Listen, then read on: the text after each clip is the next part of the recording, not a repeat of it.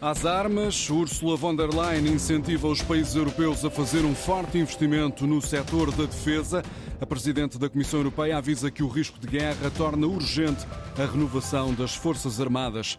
As falsas urgências nos hospitais de Gaia Espinho representam 30% dos casos.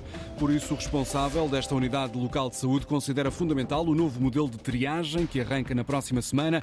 Os utentes com pulseira verde ou azul vão deixar de ser atendidos e reencaminhados para centros de Saúde. Nesta edição, vamos conhecer uma empresa em Coimbra que está de olhos postos no céu, monitoriza o lixo espacial para proteger os satélites que estão em órbita. Em Coimbra estão 8 graus, tal como no Porto, 10 em Faro, 12 em Lisboa, 13 em Ponta Delgada e 14 no Funchal. Esta é a edição das 9 da manhã com Frederico Moreno. É um apelo com caráter de urgência. A Presidente da Comissão Europeia pede aos países para reforçarem o investimento no setor da defesa. O objetivo é que os Estados-membros consigam reconstruir e modernizar as Forças Armadas. Ursula von der Leyen acaba de avisar que a União Europeia deve estar preparada para um eventual cenário de guerra no futuro próximo. Quanto ao conflito em curso na Ucrânia, a Presidente da Comissão propõe que o dinheiro russo que foi congelado por causa da invasão seja usado, Diogo Pereira, para comprar equipamento militar para estar ao serviço do exército ucraniano. A guerra na Ucrânia foi mesmo, Frederico, o ponto mais abordado em todo este discurso de Ursula von der Leyen. A guerra diz tem custos e se a Rússia ataca, a Rússia também terá de pagar. Está na hora de iniciarmos uma conversa sobre o uso dos lucros extraordinários dos ativos russos congelados para comprar em conjunto equipamento militar para a Ucrânia. É um sinal claro da, da, aproximação europeia, considerou a Presidente Ursula von der Leyen. Esta manhã, durante um debate sobre defesa, a Presidente da Comissão Europeia anunciou também a criação de um gabinete de inovação de defesa em Kiev, um sinal de aproximação com os 27. Anunciou ainda que a União Europeia vai eh, duplicar a, a, produção de armamentos, serão de, aliás, de, eh, de munições, serão 2 milhões de balas por ano até 2025 e aproveitou também para deixar um aviso. A Europa precisa de acordar e precisa de o fazer urgentemente. Temos de trabalhar.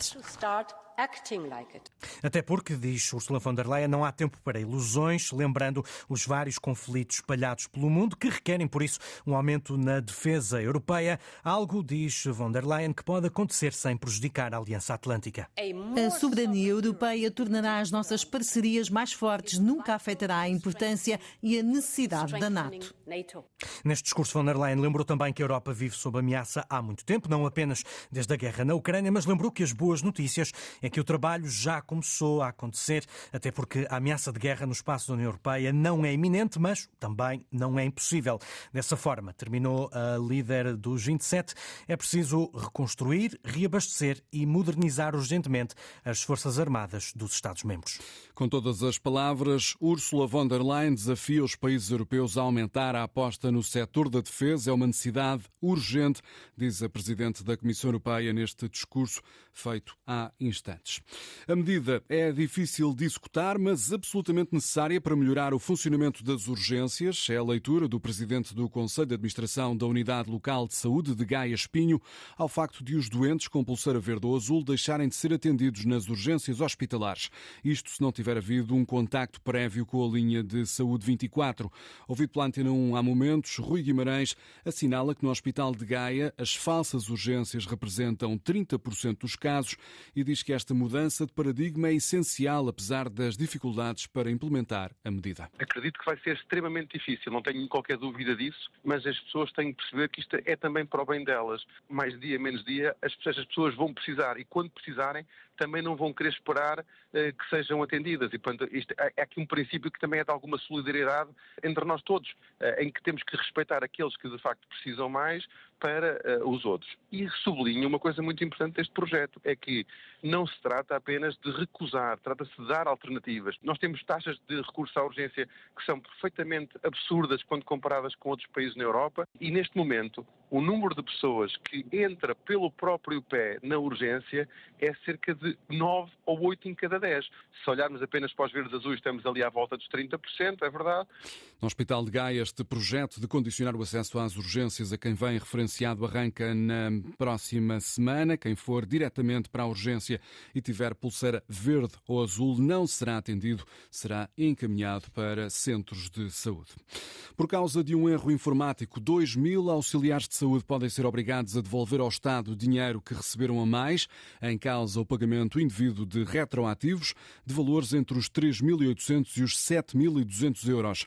Ouvido o Plantina 1, o presidente do Sindicato Independente dos Técnicos Auxiliares de Saúde, Paulo Carvalho, diz que é impensável obrigar os trabalhadores a devolver esta quantidade elevada de dinheiro. Para quem ganha o salário mínimo, ter que devolver eventualmente esses valores significa uh, um, um, golpe duro nas finanças de qualquer português que ganha o salário mínimo. Uh, e atenção, porque isto não somos nós que estamos a dizer, mas sim a ACSS que nos informou. Portanto, nós, nós, nós fizemos as demarches para com a ACSS e para com o Dr. Vitor Herdeiro, o seu, o seu presidente, eh, e, e, o que nos foi comunicado era que isso poderia acontecer. É? Aí a acontecer será muito grave.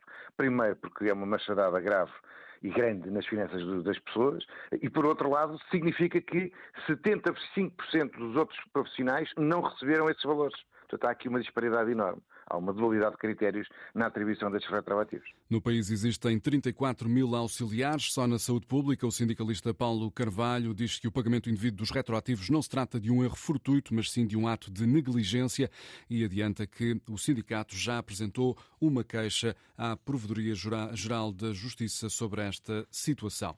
Onde está Luís Montenegro? É a pergunta feita pelo líder do PS durante a visita à Ilha da Madeira, num comício realizado ontem à noite em Machico. Pedro Nuno Santos destacou o facto de o presidente do PSD não ter passagem prevista pelo arquipélago depois das suspeitas de corrupção envolver o governo regional. Respeitar os madeirenses e os porto-santenses é em cada ato eleitoral vir comunicar com eles. É por isso que nós, na campanha legislativas, não podíamos deixar de estar aqui convosco, de estar aqui na Madeira, por respeito à Madeira.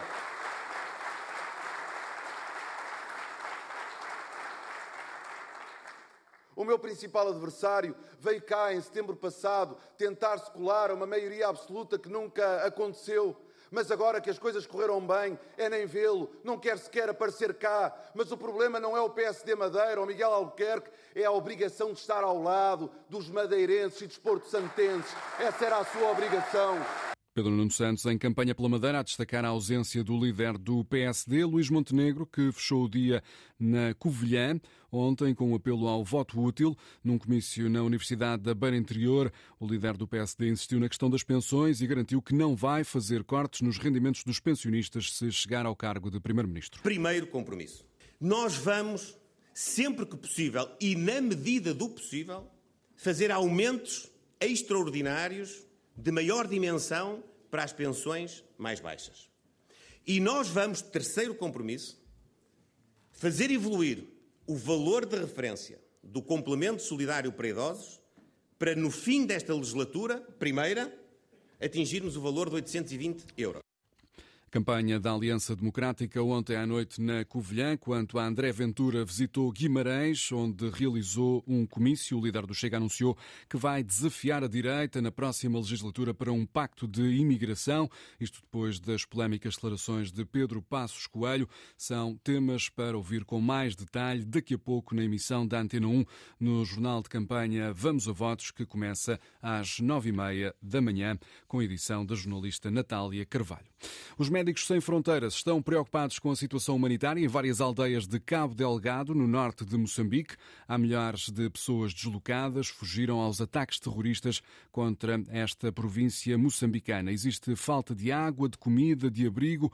Os Médicos Sem Fronteiras falam numa situação particularmente difícil, com a destruição de várias aldeias e a população não tem acesso à assistência médica. O Presidente e o Primeiro-Ministro de Moçambique já reconheceram que a situação é grave. Em Gaza, 25% 40% da população está à beira da fome, é o que indicam as Nações Unidas. A ONU já tinha avisado que a ajuda humanitária era insuficiente para alimentar a população. Agora, o diretor do Gabinete da ONU para a Coordenação de Assuntos Humanitários, Ramesh Raja Singham, diz que um quarto da população na faixa de Gaza está a passar fome. Em dezembro, projetamos que toda a população de Gaza, 2,2 milhões de pessoas, estariam a enfrentar grandes níveis de insegurança alimentar em fevereiro. É a pior taxa de insegurança alimentar alguma vez registrada no mundo E aqui estamos no fim de fevereiro com pelo menos 576 mil pessoas em Gaza, um quarto da população a um passo da fome. Uma em cada seis crianças com menos de dois anos no norte de Gaza sofre de subnutrição aguda e magreza extrema. Praticamente toda a população de Gaza depende da assistência alimentar, que lamentavelmente não chega para sobreviver. Infelizmente, e por mais sombrio que isto seja, de acordo com o que vemos agora, há todas as hipóteses de ficar pior. Situação já é grave e tem tendência a piorar, é o que dizem as Nações Unidas sobre a falta de alimentos na faixa de Gaza. Tem como missão proteger os satélites que estão na órbita terrestre. Uma empresa portuguesa criou uma ferramenta para localizar o lixo espacial que pode danificar ou até mesmo destruir satélites. O objetivo é evitar colisões e até Carolina Ferreira sugerir manobras de evasão. É o que hum, diz esta empresa que nasceu na cidade de Coimbra e que está muito atenta ao lixo espacial. De olhos no ecrã, Carlos Cerqueira, diretor de desenvolvimento de negócio da Neurospace, apresenta a ferramenta. Olhando aqui para um código de cores vermelho, laranja e verde, em 273 uh, eh, mensagens que está a receber, associadas com 24 possíveis colisões, o operador consegue perceber que três são de elevado risco. Uma ferramenta criada há cerca de um ano. Um software destinado a operadores de satélites. Os operadores de satélites têm satélites à volta da Terra.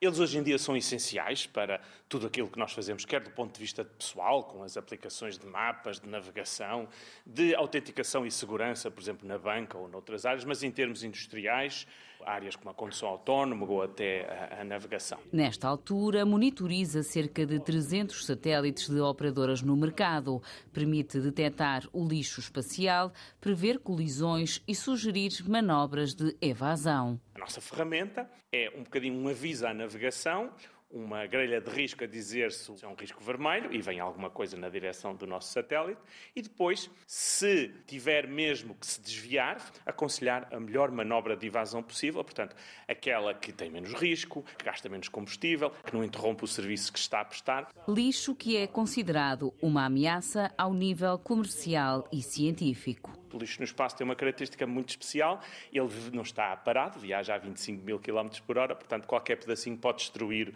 um satélite. A empresa tem sede no Instituto Pedro Nunes, em Coimbra. Foi fundada em 2020 com a missão de ajudar a combater os perigos do lixo espacial. É uma espécie de GPS para ajudar os satélites a encontrar rotas mais seguras na órbita da Terra. O Teatro Tivoli apresenta hoje um espetáculo com um duplo objetivo: festejar o 25 de Abril e celebrar as conquistas das mulheres com a Revolução dos Cravos.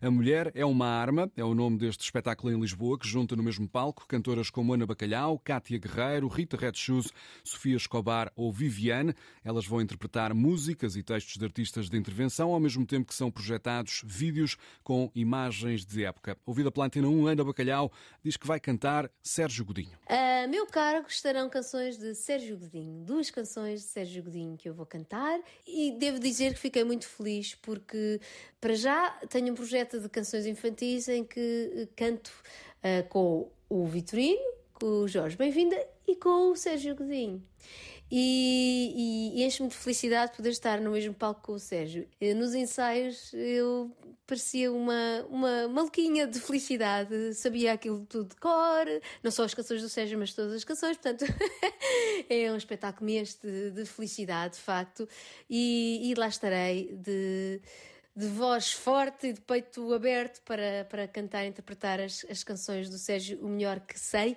e que consigo. Para além de Ana Bacalhau, também Sofia Escobar vai estar em palco. Ela diz à Antena 1 que é um orgulho, enquanto mulher, fazer parte deste espetáculo. Sinto um peso de, de responsabilidade, de, que é cantar uh, estas letras, cantar estas canções que têm um peso enorme na nossa história e que têm ainda hoje uh, imensa relevância. Um, é importante para mim, enquanto mulher, enquanto artista, enquanto mãe, inclusive, é poder continuar a transmitir estas mensagens de forma a que elas não sejam esquecidas. Eu vou cantar alguns temas bem conhecidos, como é o caso do, do Grândula, as brumas do futuro também. E confesso que me tem dado um prazer muito especial interpretá-las, poder dar a minha voz a algo que, que nos diz tanto a todos e que é tão especial. Cantora Sofia Escobar, envolvida neste projeto A Mulher é uma Arma, que sobe ao palco do Tivoli em Lisboa logo às nove da noite, celebrar o 25 de Abril, um espetáculo que serve também para invocar as conquistas das mulheres em liberdade. Assim vai Portugal e o mundo a esta hora. Jornal às 9 da manhã com o Frederico Moreno, simultâneo da Antena 1, com a Antena Madeira, Antena Açores e RDP Internacional. Informação disponível e em permanência também em notícias.rtp.pt.